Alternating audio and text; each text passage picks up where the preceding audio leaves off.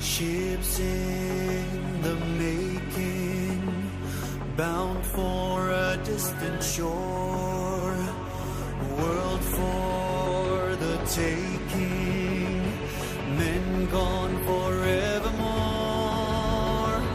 boarding and setting sail. Sexto Continente.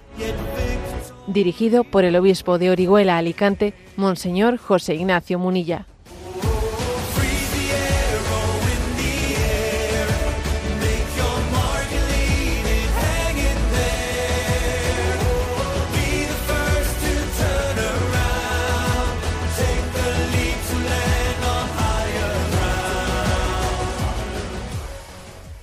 Un cordial saludo a todos los oyentes de Radio María. Un día más, con la gracia del Señor, nos disponemos a realizar este programa radiofónico llamado Sexto Continente, que lunes y viernes de 8 a 9 de la mañana, una hora menos en las Islas Canarias, realizamos en directo aquí en Radio María España. Sí, ya sé que diréis muchos, bueno, pero hace unos cuantos días que nos ha fallado usted al programa. Eh, bueno, pido disculpas porque es cierto que en este tiempo de Navidad que recién hemos concluido. La verdad es que el problema, el programa de Sexto Continente ha tenido algunos problemas técnicos, pero ya han llegado unos aparatos que los hemos cambiado y bueno, estamos aquí dispuestos para vivir el tiempo ordinario que iniciamos con plena con plena intensidad. Ayer celebrábamos pues la, el bautismo del Señor en el río Jordán y con él concluía el tiempo de Navidad y no quiero eh, dejar de hacer un comentario sobre este tiempo que hemos vivido y, y, compartiros algunas situaciones, ¿no? Que yo personalmente, pues también como obispo he sido testigo de ellas, ¿no? Y que la verdad es que siempre te marcan, hay determinadas anécdotas, determinadas situaciones que vives en tu vida que te marcan, ¿no? Y las quiero compartir con vosotros. Yo he vivido estos días, ¿no? Estos días tan especiales de la Navidad, entre el dolor y la esperanza, acogiendo el don, el don de la alegría que Dios nos da en el nacimiento del Señor. Y os voy a contar tres anécdotas que la verdad es que me han, me han marcado, ¿no? Me han conmovido. Yo, cuando uno ve el Evangelio que allí dice ese episodio, ¿no? María, María guardaba estas cosas y estos acontecimientos de los que era testigo, ¿no? y los meditaba en su corazón. Creo que también esto pasa en nuestras vidas. El Señor pone ante nosotros, ¿no? Pues pequeños detalles, pequeñas cosas que estamos llamados a, a meditarlas en nuestro corazón. Bueno, y la primera de ellas fue que cuando estaba, no, pues a punto de, a punto ya de comenzar las vacaciones de Navidad, estaba haciendo yo, pues una visita, ¿no? Una visita pastoral a un colegio, a uno de los colegios católicos de la diócesis, y allí, bueno, pues llega el obispo y estaban allí, pues, los niños, pues, en torno a 11 años o 10, 11, 12 años, eh, recibiendo al obispo, ellos con toda su ilusión. Habían además preparado una pancarta con el escudo del obispo, todos ellos allí, bueno, pues, pues maravilloso, ¿no? Ver su alegría, ¿no? Era el momento en que llegaba el obispo y iba a pasar allí un día. Bueno, pues de repente uno de los chavales dejó la pancarta, vino corriendo, me pegó un abrazo, me pegó un abrazo, va y me dice así, sin más, sin anestesia, ¿no? Va y me dice, señor obispo, mis padres se han separado. Madre mía, me dejó cao me dejó impactado, ¿no? Dije yo, madre mía, pero fíjate este chaval, pero qué sufrimiento lleva dentro de él, ¿no? Que, que llegan las navidades y lo que me dice es mis padres se han separado y viene y me pega un abrazo, ¿no? Este chaval, pero, pero qué necesidad tiene de, de, de paternidad, ¿no? Pero qué herida tan grande se ha forjado, estamos forjando en su corazón, ¿no? Y además el hecho de que el chaval lo hiciese así, venga delante de todo el mundo, aquí yo voy corriendo y pego un abrazo y a ver, la verdad es que mm, ese episodio, ¿no? Pues sí que me marcó en el inicio de las Navidades, ¿no? Era justo cuando los colegios van a, ¿eh? van a comenzar sus vacaciones y te das cuenta de que, bueno, pues mm, cuántos sufrimientos es, es obvio que en las Navidades también se escenifica aunque intentemos taparlo todo, ¿no? Pues con, con las luces, las luces y el consumismo, pero cuánto sufrimiento en el corazón del hombre. Mira el poder del pecado cuando no envías tu aliento. Pero qué poder puede llegar a tener, ¿no? Satanás para, para robarnos la, la felicidad y para hacernos tanto daño, ¿no? Tanto daño incluso en el seno de la familia, bueno, esa fue la primera, ¿no? La primera anécdota que os quería compartir. La segunda. La segunda estaba yo el día de Nochebuena celebrando la Eucaristía en la prisión, en una de las prisiones que tenemos aquí en, en la diócesis. Y bueno, la verdad es que era impresionante ver que, que había muchos presos en la Eucaristía, pues yo que sé, unos ciento, ciento y pico, ¿eh? ciento y pico presos habría y estaban en un lado eh, las mujeres, las reclusas, y en otro lado estaban los, los, los, hombres, bastante más numerosos los hombres que las mujeres, como suele ser, ¿no? En el régimen penitenciario.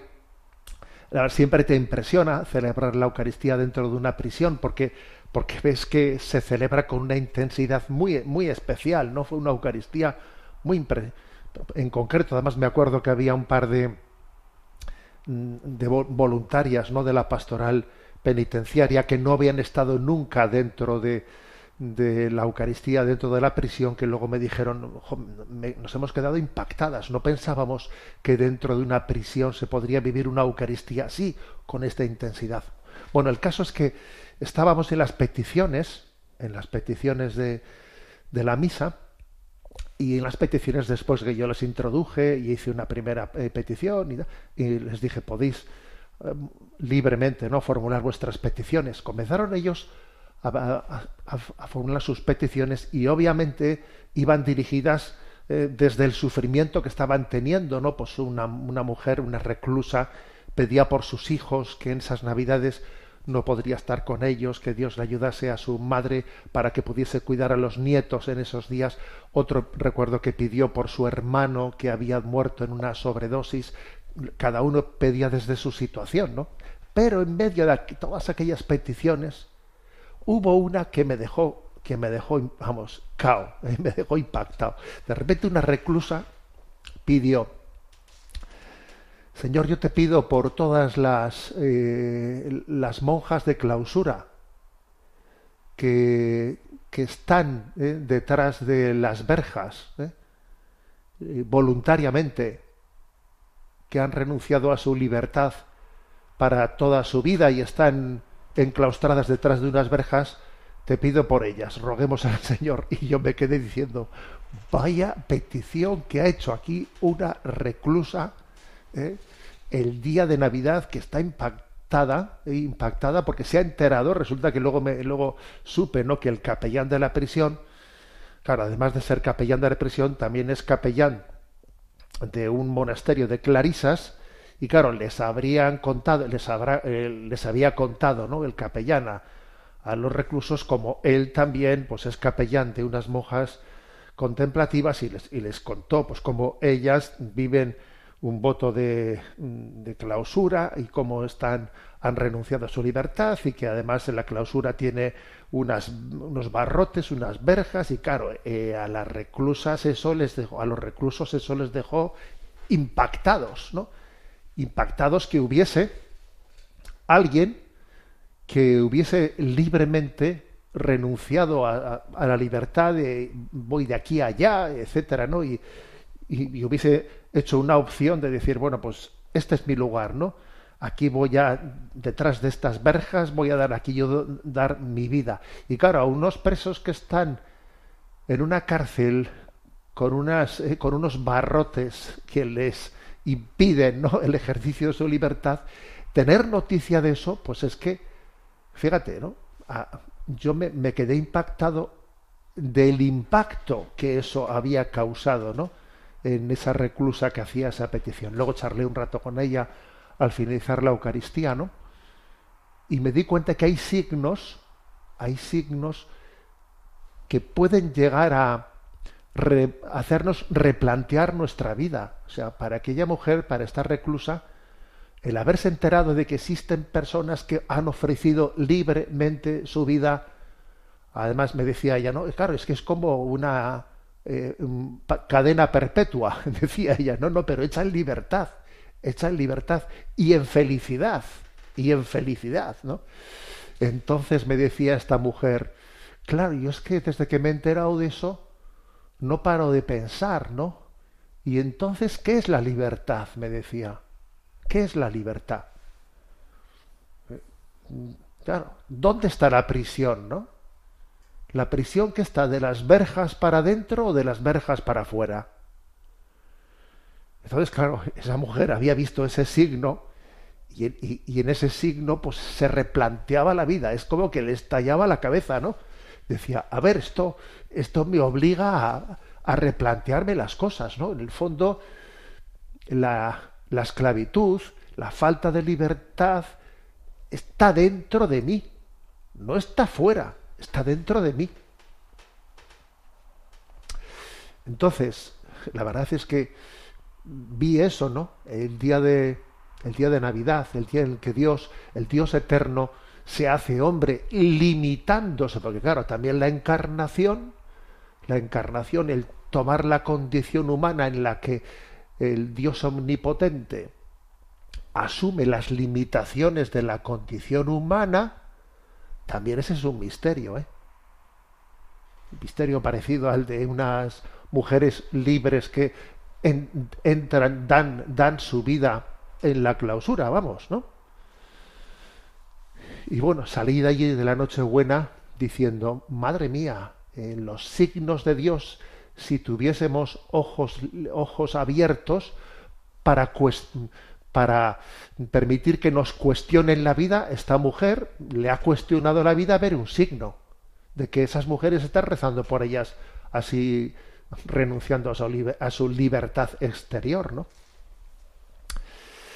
Bueno, y, la tercera anécdota que os quería comentar es que también, ¿no? En estos días, pues he visitado distintos lugares, ¿no? Y entre ellos también he visitado el centro del proyecto Hombre aquí en Alicante, donde hay también, ¿no? Pues muchas personas luchando contra la, adicción de la droga y bueno, pues fue una visita pues gozosa, ¿no? Llena de llena de ayer también estuve, ayer en concreto en el cenáculo, que también lo tenemos aquí en IBI. Pero bueno, aconteció en mi visita al proyecto Hombre que también una joven cuando allí pues tuvimos un pequeño diálogo y, y cada uno no pues manifestaba sus, sus, sus esperanzas dijo una frase no que no olvidaré dijo voy a pasar las primeras navidades limpias en los últimos 20 años de mi vida y estoy muy contenta dijo ella, ¿no? Las primeras navidades limpias, limpias, en 20 años. Y eso le daba una alegría inmensa, ¿no? Ella decía, las primeras navidades limpias. A mí lo de limpias me, impactó. Y qué alegría, ¿no? Poder, poderlas celebrar así. En el fondo es la alegría, la alegría de la gracia de Dios de poder hacer las cosas en gracia de Dios, ¿no? Pues eso, pues puede haber una alegría mayor. ¿Puede haber una alegría mayor? Bueno, y, también salí de aquella visita, pues con esa frase de esta, de esta chica, ¿no? Diciendo yo, pues mira, disfruta de esto que Dios te pone, de estos días que te pone delante, ¿no? ¿Y, de qué voy a disfrutar? Si estoy solo, si estoy no sé qué, si estoy enfermo, si estoy... A ver, ¿qué más dará? Son unas navidades limpias, limpias, o sea, puedo vivir en gracia, Dios me permite no estar aplastado, ¿no? Por el pecado. Confiésate, vive en gracia y ¿qué más quieres? ¿Y qué más quieres, no? Bueno, pues la verdad es que estas son las tres anécdotas que estas navidades me han impactado ¿eh? y las comparto y las comparto con vosotros que por una parte son de gran dolor como el abrazo de aquel chaval que te dice señor obispo mis padres se han separado que por otra parte son de, de estar abiertos, ¿no? Abiertos a lo que Dios nos puede mostrar, a signos que nos impactan, que nos cuestionen la vida, ¿no? Como los de la que es, como los de esa reclusa que pedía por las mojas de clausura. Y por otra parte son como el corazón lleno de alegría, ¿no? Diciendo, pero qué bueno que voy, que voy a pasar unas navidades limpias, ¿no? ¿Qué más quiero? Si, si, si, si eso es lo que yo, lo único que me, que me va a hacer, me va a hacer feliz. Y así nos adentramos en este tiempo ordinario, en el que vamos a seguir en este programa de Sexto Continente, pues tomando el pulso a este mundo, ¿eh? tomando el pulso desde el Evangelio de Jesucristo, con los compromisos ¿eh? que llevamos adelante de iluminar, pues la lectura de la realidad desde la doctrina social católica y desde la luz del Evangelio, como pretendemos hacer en este programa de Sexto Continente. Por cierto, que vamos a continuar en este programa con nuestro compromiso en favor de la Iglesia perseguida. Ya sabéis que este programa tenemos un compromiso muy especial con, pues, con la Iglesia perseguida en Nicaragua, donde Monseñor Rolando Álvarez, obispo de Matagalpa, continúa, ¿no? continúa mm, en prisión y con su condena de 26 años, ¿eh? pero es que resulta que también hemos tenido novedades este tiempo de Navidad, y es que hay un segundo obispo, también en, Nicaragua, que ha entrado en prisión. El día 20 de diciembre fue, fue detenido Monseñor Isidro Mora, que se une ahora a Monseñor Rolando Álvarez, obispo de Siuna, que también fue detenido. Además de eso, también han sido detenidos en Nicaragua estas Navidades 14 sacerdotes, entre ellos el vicario general de la arquidiócesis de Managua, eh, don Carlos Áviles. Bueno, y entonces continúa esa, esa persecución tan dura, ¿no? Hacia, hacia la Iglesia en tantos lugares del mundo en tantos lugares del mundo, ¿no? Es increíble que, que, bueno, hay una anécdota que no sé si es tragicómica, ¿no? El hecho de que el vicario general de la arquidiócesis de Managua, don Carlos Vives, Áviles, pues se atreviese, ¿no? Eh, a decir, a decir que, que el presidente de, de Nicaragua, Daniel Ortega, miente al decir que en Nicaragua hay libertad. Y entonces, pues resulta, pues eso, que le han detenido por decir que no hay libertad. Mire usted, es que es tragicómico, ¿no? Decir, aquí no hay libertad. ¿Cómo que no hay libertad? Usted a la cárcel por decir eso. Bueno, parece de broma, ¿no? Pero esto ha sido así. Esto ha sido así.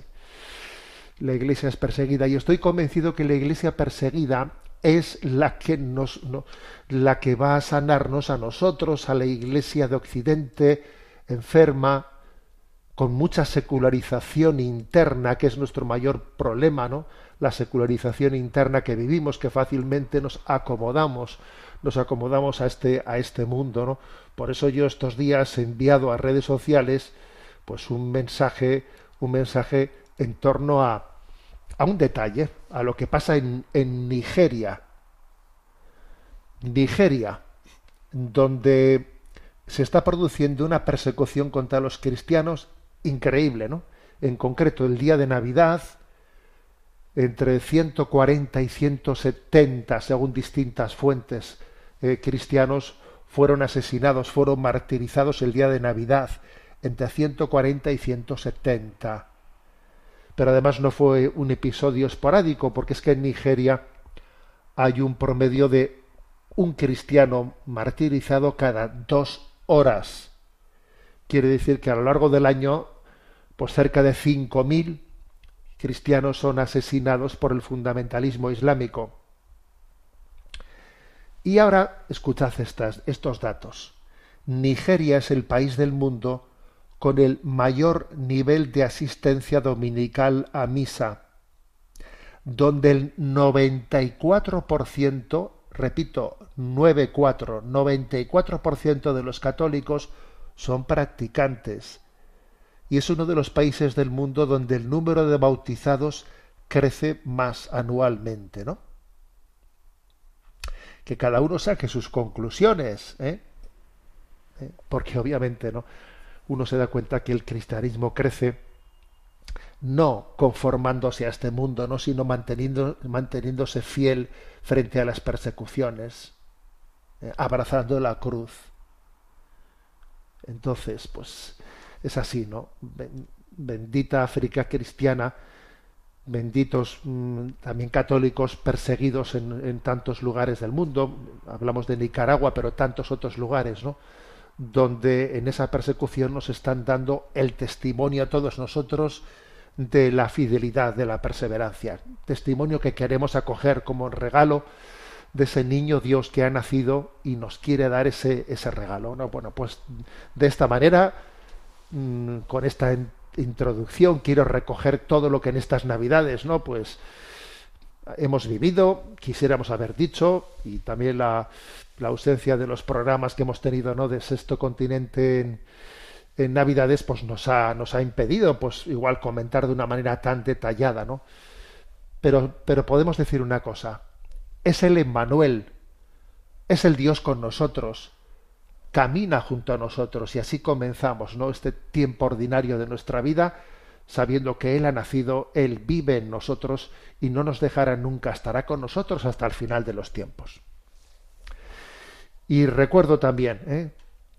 que Sexto Continente es un programa que tiene interacción con los que sois usuarios de redes sociales en Instagram y en Twitter a través de la cuenta arroba obispo munilla, para los que sois usuarios de Facebook a través de el muro que lleva mi nombre personal de José Ignacio Munilla.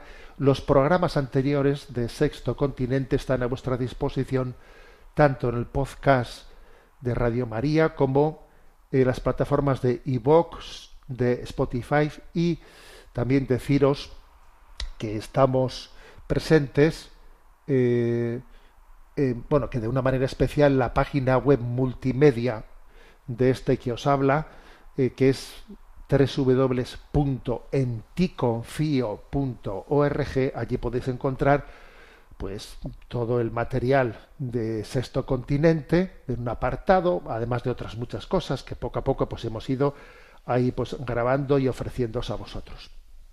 Bueno, pues adelante. Mm, ¿Por dónde voy a caminar en el día en el día de hoy? Pues me voy a servir y creo que es una una aportación pues muy buena, muy fresca que echaré mano de ella si Dios quiere, ¿no? Pues en otros momentos eh, no sé si conocéis la publicación llamada de La Antorcha.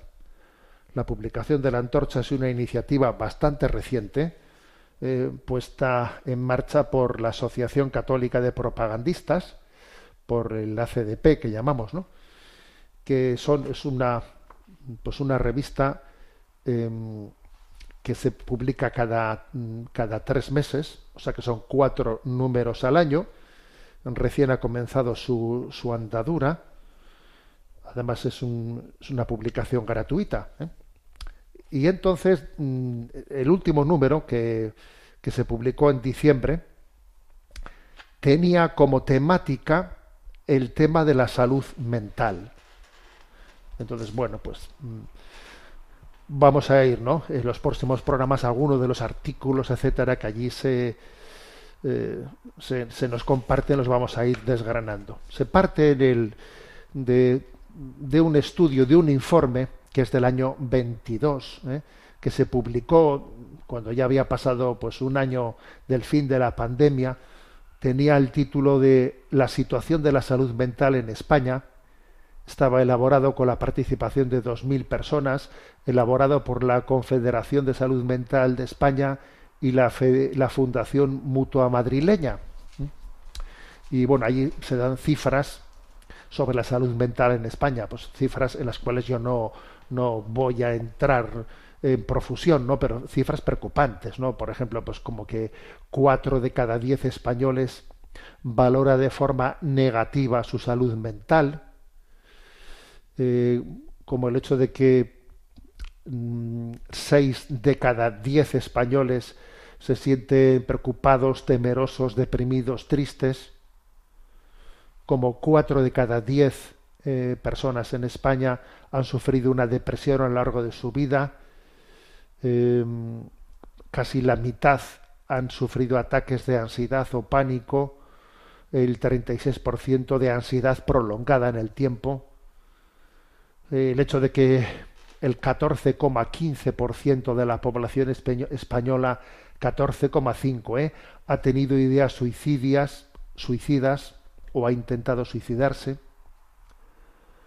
Eh, sobre todo además con un aumento muy grande en el tramo de jóvenes entre 18 y 24 años, entre los cuales las ideas de suicidio o el intento han sido del 31% y las autolesiones en ese tramo de 18 a 24 años, las autolesiones las han tenido el 30% de esos jóvenes, ¿no? Eh, el hecho de que el 19% de la población adulta consuma psicofármacos, eh, bueno, pues todo, todo esto llama profundamente la atención, ¿no? Esas son las, las cifras. Y luego digamos, pues que dentro de este número casi digamos monográfico sobre salud mental en esta revista de la antorcha se hacen reflexiones ¿no? sobre esto entonces bueno me parece me parece interesante que también nos podamos servir en alguna medida ¿eh? de algunas de estas reflexiones. Yo voy a, voy a servirme de una primera, ¿no? Una primera que es una pequeña entrevista que le hacen a Higinio Marín, Higinio Marín que es el rector de la Universidad CEU, Cardenal Herrera, profesor de filosofía, autor de diversas publicaciones, etcétera. En la que mm, se le plantean se le plantea una pregunta, ¿no? ¿Y si, ¿Y si en la raíz de los problemas de salud mental hubiera causas que van más allá de lo psíquico? A ver, ¿qué hay detrás de todo esto? ¿Por qué tenemos estos problemas ¿no? de salud mental tan fuertes? ¿Cómo es posible que cuando estamos en la sociedad del bienestar, en la que tenemos casi todo, ¿no? Eh, por ejemplo, me acuerdo que ayer en televisión, ayer antes de ayer, veía cómo había llegado a, a Madrid después de estar pues un montón de tiempo en la prisión en Irán, un madrileño, supongo que ya habéis visto la noticia, un madrileño que, que fue allí por de visita, ¿no? Pues de visita en, en Irán y que allí pues se les, iba, estaba sacando una fotografía en el lugar en el que allí se guarda memoria de aquella joven que fue asesinada no por la policía iraní pues por por no llevar velo por no estar tapada con el velo allí. Bueno resulta que algunos visitan el lugar no en el que en el que esa joven fue asesinada y entonces este llegó allí sacó una fotografía y por sacar la fotografía le detuvieron y ha estado en prisión un buen tiempo y ahora después de muchas con riesgo incluso de que le cayese una condena una condena a muerte bueno, viene a España y en el aeropuerto dijo una frase no no sabemos lo, lo que tenemos los que vivimos en España. No sabemos o sea y es verdad y yo decía a ver lo que está diciendo es verdad compara tú la sanidad que tenemos en España con la que existe a ver es verdad o sea, el estado del bienestar que tenemos está desarrolladísimo. Uno cuando va por ahí y, ve, y, dice, madre mía, pero sí, pero sí, si lo que tenemos, sí, sí, sí, eso es verdad.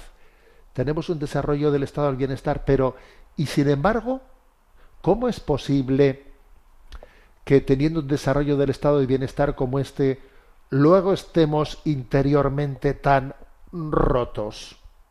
A ver, ¿Esto cómo se explica? Es una pregunta importante, ¿no? ¿Esto cómo se explica? Bueno, pues esto es un poco lo que yo creo que este número sobre salud mental de esta revista La Antorcha que os digo, pues, pues intenta desarrollar, ¿no? ¿Y si en la raíz de los problemas de salud mental hubiera causas que van más allá de lo psíquico, ¿no? Entonces se le hacen a Eugenio Marín fundamentalmente tres preguntas, ¿no? Entonces la primera es, dice el periodista, en alguna ocasión ha dicho usted que la salud mental es un área de combate ideológico, ¿no? ¿En qué sentido? Eh? Entonces él dice, Hoy entendemos por enfermedad la ausencia recurrente de bienestar. Atentos a esto, ¿no?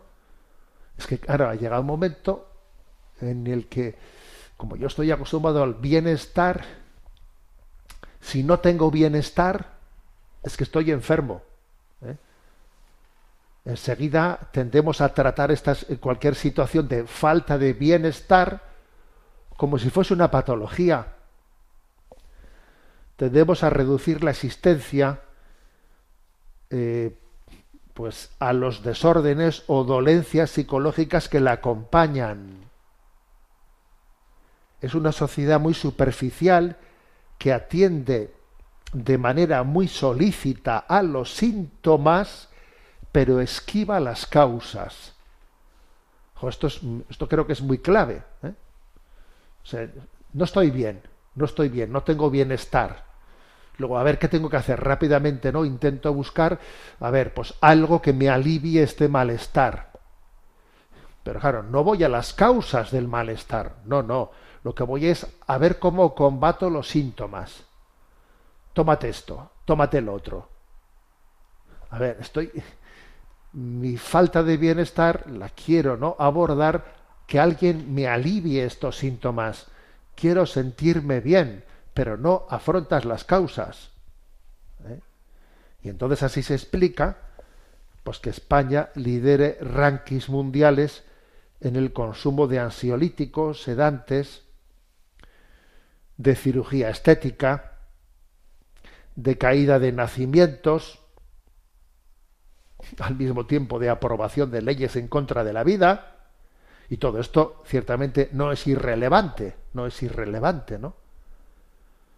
El que lideremos eh, cirugías estéticas eh, y al mismo tiempo consumos de ansiolíticos sedantes, a ver, claro que todo esto no es irrelevante, ¿no?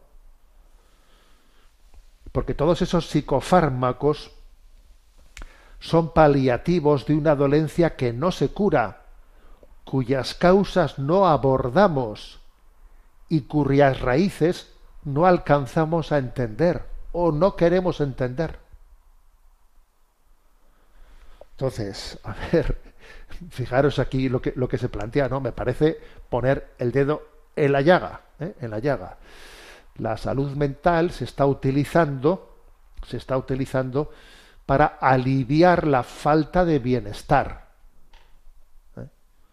Porque no hay capacidad de, de, abordar el sufrimiento. No hay capacidad ¿eh? de abordar la insatisfacción. No, no la hay. Nos hemos acostumbrado a que cualquier insatisfacción tiene inmediatamente, pues, ¿eh? bien sea una pastilla, un botón, un no sé qué recurso para, eh, para superarla, ¿no? para sobrellevarla. La segunda pregunta que le hacen ¿no? a don Higinio Marín. Tal vez eh, ocurre esto porque las causas del malestar son espirituales ¿no? Y, y, no son físicas, ¿no? No son físicas, le dice, ¿no? Dice, responde, pienso que sí. Y una de ellas es la distorsión del deseo. Atento a esto que dice, ¿no? la distorsión del deseo. Vivimos en un régimen de exacerbación del deseo posesivo. Me recuerda a los zapatos rojos, el cuento de Andersen, cuando deseamos con una intensidad desmedida, quedamos poseídos por el objeto del propio deseo. ¿Qué es esto del cuento de los zapatos rojos de Andersen? ¿no? Bueno, es un, es un cuento de allá por el año 1845, ¿no? Pues que este autor eh, es, es, un cuento que narra la historia de Karen, una niña muy pobre que no tenía zapatos. En verano iba descalza y en invierno con unos grandes zuecos de madera y una zapatera del pueblo le hizo con restos de paño rojo unas zapatillas. Al morir su madre, acude al entierro con su único calzado, ¿no? que eran zapatillas rojas. que no son muy propias de, para ser de vestir de, de, luto, ¿no? Pero ella fue con sus zapatillas rojas, ¿no? Una, anciana apiadándose de ella la tomó a su cargo. Karen vivió con ella y llegado el momento de hacer la primera comunión, Karen, aprovechando la poca vista de la anciana, eligió unos los, zapatos rojos ¿eh? de baile, ¿no? La anciana al enterarse le explicó que no eran apropiados para ir a la iglesia, ¿eh? los zapatos rojos. Pero así llegó el día de la confirmación y Karen se calzó los zapatos rojos a pesar de la advertencia de la anciana, no, no te pongas los zapatos rojos, ella tenía que ir con los zapatos rojos. A la salida de la iglesia un hombre inválido le dijo, qué lindos zapatos para un baile. Y desde ese momento Karen no hizo otra cosa que bailar y bailar, ¿no? Que comprendió que sus zapatos estaban eh, pues, encantados, ¿no? Encantados para, para hacerle bailar. Y lo que en un principio parece fascinante, pronto se convirtió en una tortura. Entonces el cuento de, esa niña de, de, los zapatos eh, rojos, ¿no? Lo que cuenta es que atraviesa bosques y campos sin descanso día y noche, porque ella tiene que hacer lo que los zapatos se supone que tienen que, que requieren de ella. Si son zapatos de baile, ella tiene que bailar. Si los zapatos, ella tiene que hacer lo que los zapatos manden, ¿no? El, cuento termina con que Karen acabó muy arrepentida de su vanidad, implorando la misericordia de Dios, ¿no? es un cuento, yo, para ser sincero, lo, desconocía, ¿eh? desconocía este cuento, pero que es, fíjate, del año 1845, ¿eh? eh, creo que es, este cuento. O sea, lo que viene a decir es que esta niña esta pobre niña está atrapada por sus zapatos, ¿no? Como tenía el deseo, tenía el deseo, porque era pobre, en el momento en que consigue los zapatos, al final los zapatos son los que se adueñan de su vida, es decir, son mis deseos los que rigen mi vida. El deseo es el que suplanta la voluntad. Entonces, si, si alguien me dice ¿no? pues que, los que, estos zapatos sirven para bailar, yo bailo. Si alguien me dice que estos zapatos sirven para ir a un sitio, voy a ese sitio. Si alguien, o sea, el deseo suplanta la voluntad, ¿no? Entonces, dice don Higinio Marín en esta entrevista, es la distorsión del deseo, la exacerbación del deseo posesivo. El deseo me posee. Quedamos poseídos por él, ¿no? Entonces se le pregunta, ¿no? En la entrevista, ¿y qué haríamos, no? ¿Qué haríamos frente a esto? ¿Cómo moderamos el poder del deseo que tiene en nosotros, no? Entonces la verdad es que propone dos cosas en esta entrevista, dos cosas. Primero, ¿no? Eh, el cultivo de la interioridad, que es como eh, ese pasaje evangélico de María guardaba estas cosas y las meditaba en su corazón. Necesitamos tener un lugar en el que em, nos pongamos ante la verdad de la vida y discernamos, es lo que siempre hemos llamado el examen de conciencia, ¿sabes? Es que resulta que de repente hemos hecho desaparecer el examen de conciencia, el discernimiento, el ponerme en presencia de Dios y decir, a ver, voy a meditar. Eh, yo este deseo que tengo, este deseo que tengo es, es verdadero o, es ficticio. O sea, ¿verdaderamente necesito esto o no lo necesito? Si, si no lo necesito, ¿por qué me estoy sintiendo atrapado por este deseo? ¿Por qué me estoy sintiendo atrapado por este deseo? Por cierto, que estas navidades me encontré eh, con una, uno de los encuentros tantos que he tenido, ¿no? Me encontré con una, con una persona que así eh, estábamos por lo menos 10 personas, ¿no? presentes y ella, vamos, con toda sinceridad, ella dijo, ¿cuánto me gustaría dejar de comprar eh, dejar de comprar compulsivamente sin, sin necesidad alguna? Y a mí me impactó que esa mujer dijese aquello, que reconociese en público que estaba comprando comprando sin necesidad que estaba atrapada por el deseo de comprar y comprar cosas que luego llego a casa y digo, pero ¿para qué he comprado esto, por Dios? ¿Eh?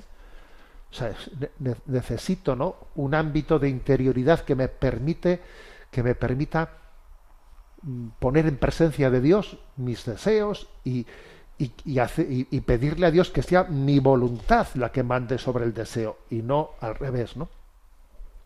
Y, la, y el segundo consejo, ¿no? Que se da en esta en esta entrevista es, el, es la importancia de que el deseo, para, para educar los deseos, dice don Higinio, pues mm, es bueno que, que, los comuniquemos. Dice, por ejemplo, el deseo comunicativo. Y por un ejemplo, ¿no?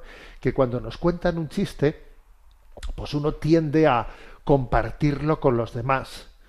Y eso es bueno. ¿Eh? Es, bueno, tú has recibido una cosa y la compartes, la compartes con los demás y, no te la quedas tú eh, para, para ti mismo en solitario, sino que ese compartir lo que recibimos hace que también pues, sea sanador, ¿no? Sea, sea, genere hábitos sanadores. Y concluye esta entrevista con una con una afirmación que es la que le ha puesto como título, ¿no? Como título. Dice que, que el sociólogo Anthony Giddens dice ¿no? que a medida que han ido cayendo las tradiciones, han ido creciendo las adicciones. Es curioso esto. ¿eh? A medida que caen las tradiciones, han ido creciendo las adicciones, porque las tradiciones siempre conllevan una alternancia de momentos de satisfacción de los deseos y de privación voluntaria también de los deseos. En las tradiciones, cuando uno vive una serie de tradiciones, pues mira, pues en Navidades la tradición es esto, la tradición es lo otro. pues por ejemplo, recuerdo en estas Navidades haber mm, vivido también el momento precioso, aquí la parroquia en la que está el obispado, pues de visitar a los enfermos, visitar a los enfermos de la parroquia, llevándoles el niño Jesús, y el niño Jesús eh, se, se, le pone en manos de la persona enferma, se cantan villancicos en su hogar, se le deja un regalo en nombre de la parroquia y se visita al siguiente. A ver, cada vez que vivimos tradiciones, tradiciones, estamos no haciendo lo que me da la gana, no, no haciendo de mis deseos, eh, haciéndolos un Dios, sino que siempre el que tú te integres en las tradiciones, tiene su momento de satisfacción y su momento de privación voluntaria de hacer lo que te da la gana. Y cuando nos desvinculamos de las tradiciones, entonces crecemos en las adicciones, que es que me pongo delante de mi pantallita, de mi pantalla, y dale que te pego, y dale que te pego con ese juego, con ese juego, te haces y te creas, eres un adicto. Y sin embargo, las tradiciones te rescatarían de las adicciones Interesante esto, ¿eh? Interesante. Nos hemos desvinculado de las tradiciones y entonces nos atrapan las adicciones. Bueno, pues como veis, mm, seguiremos adelante, ¿no? Examinando un poco eh, este, este reto. ¿Qué está en la raíz de los problemas de salud mental? ¿No hay algo más que un problema psíquico? Claro que hay algo más que un problema psíquico. Claro que hay más. Hay un problema de vacío existencial. De vacío existencial, ¿no? Es que cuando el hombre se queda sin Dios, ¿eh? se queda sin Dios, pues en él hay un, hay un vacío, un vacío interior que, que, todas, que todos los programas de salud mental son, se mostrarán incapaces, ¿no? Incapaces de poder, de poder cubrir. Bueno, a ver, aunque sea aunque sea tomándome una licencia, tomándome una licencia, vamos a, poner un villancico de, fin de Navidad, porque es que resulta que en la diócesis hemos tenido el regalo de que eh, pues el colegio Aitana, aquí de la diócesis, pues ha recibido el premio de Cadena 100, ¿eh? el premio de Cadena 100 de villancicos de este año. Entonces, pues vamos a escucharlo, cantado por los niños del colegio eh, Aitana, Chocolate, Turrón y Mazapán. Lo escuchamos.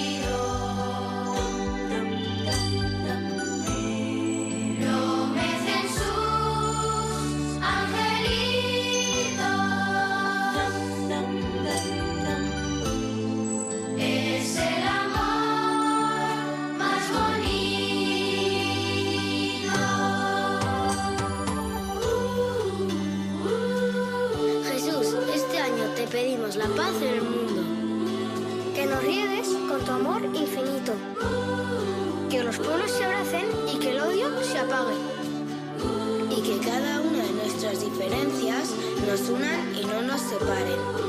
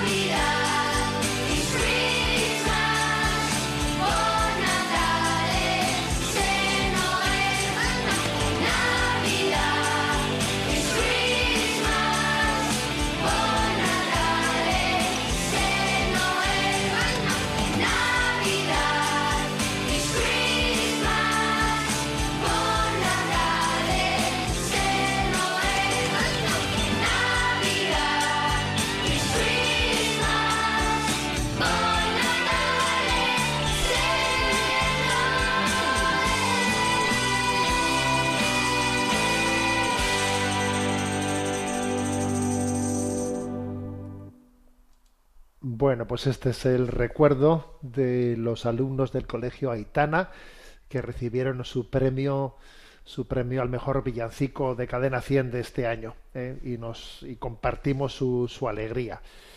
Vamos a ver, aunque sea de una manera breve, estaba Jolly pues en, el, en los estudios centrales y le vamos a pedir por lo menos que nos presente una de las preguntas que tenemos ahí, ahí en espera. Buenos días, Yoli. Muy buenos días. Adelante. Una oyente llamada Laura nos comparte. Muy buenos días, Monseñor Munilla. Resulta que esta mañana en la homilía de la misa del bautismo del Señor, nuestro actual sacerdote, que proviene de un país de Latinoamérica, nos ha comentado la importancia del papel del padrino de bautismo.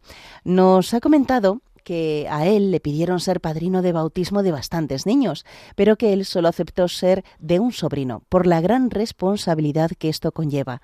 Ha comentado que los padrinos han de actuar como padres espirituales y estar en constante contacto con los ahijados, felicitándoles los cumpleaños, educándoles en la fe e intentándoles llevar por el buen camino de la fe, porque el Señor al final de nuestros días nos pedirá cuentas de si nuestro ahijado realmente ha perseverado en la fe y si nosotros hemos cumplido con la promesa que realizamos al ser padrinos. La razón de mi consulta es que el año pasado yo sustituí a otra catequista dos meses antes de que nuestro grupo fuera a comulgar porque tuvo un accidente. Pues resulta que una niña que iba a recibir la primera comunión no tenía ningún familiar confirmado ni dispuesto a hacerlo. Así que el sacerdote, con toda la buena voluntad, pues me pidió que se aceptaba ser yo la madrina de la niña y el padrino sí fue de su y el padrino sí fue de su familia. Y la verdad es que no conozco a su familia ni tengo ninguna relación con ellos, pero la verdad es que lo hice para que la niña pudiera bautizarse y contra y recibir la primera comunión. Y claro, si hubiese sabido toda esa responsabilidad, pues me habría negado y no sé si la niña habría podido comulgar. Así que me he quedado bastante agobiada porque además, tanto la familia de mi padre como la de mi madre están muy secularizadas. Así que el tema que se me plantea es que creo que soy la única prima que está confirmada de la familia de mi madre y la de mi padre. Así que como alguien quiera bautizar a sus hijos en mi familia, pues creo que van a recurrir a mí y el problema es que hoy la gente no quiere que te metas en su vida, ni menos en la educación de sus hijos, por lo menos en esta sociedad. Así que es muy complicado esto de ser coherente con las exigencias que el sacramento te pide. Y como Dios me pida cuentas mm, de mi fe, de, de la fe de mis ajados, al final de mi vida, pues vaya desastre. Así que no sé cómo debo de obrar. Si puede darme un consejo al respecto, se agradecería. Saludos y gracias. Bueno, vamos a ver. Eh, yo lo primero que, que, se me ocurre decir es, a ver, sin agobiarnos. ¿Me explico? ¿Eh? Sin agobiarnos. Creo que las cosas también hay que hacerlas, hay que hacer el bien posible. ¿eh? El bien posible, que que no siempre es el bien absoluto, ¿no? Eh, muchas veces el bien posible eh, es lo mismo que el mal menor. Bueno, pues no es que sea exactamente lo mismo, pero ciertamente eh, el mal menor y el bien posible muchas veces pues suelen ir de la mano, suelen ir de la mano, aunque no es exactamente lo mismo.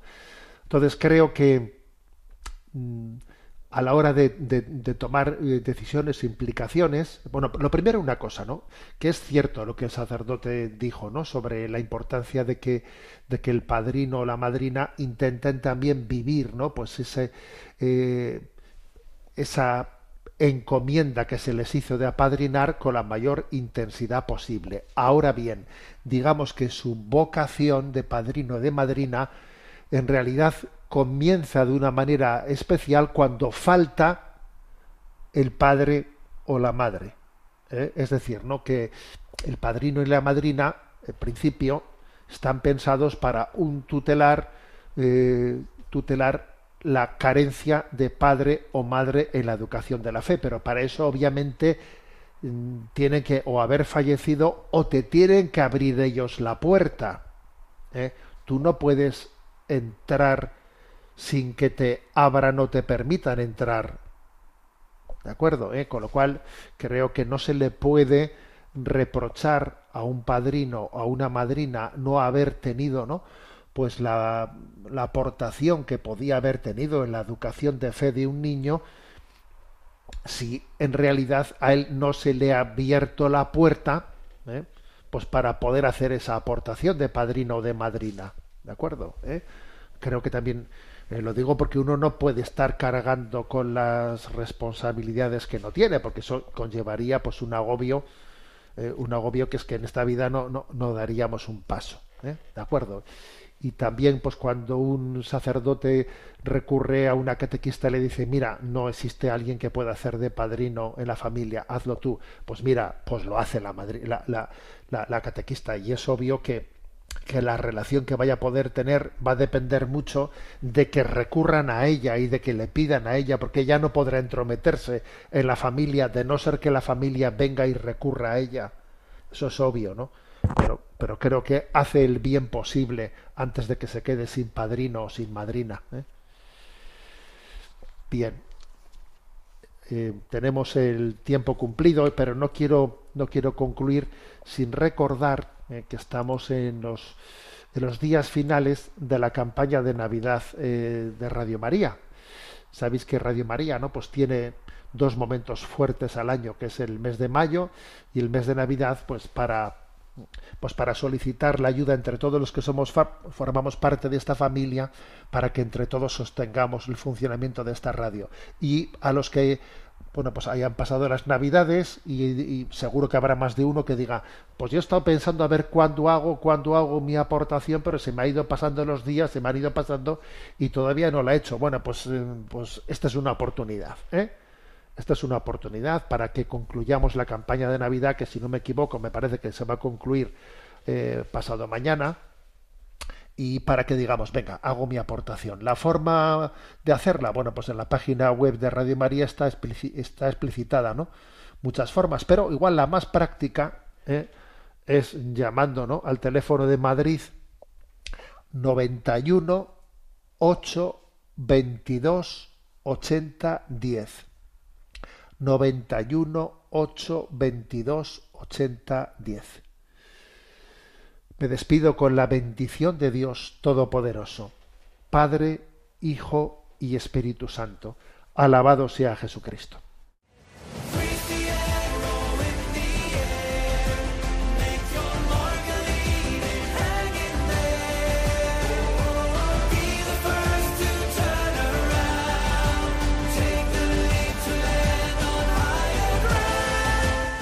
Finaliza en Radio María Sexto Continente, dirigido por el obispo de Orihuela Alicante, Monseñor José Ignacio Munilla.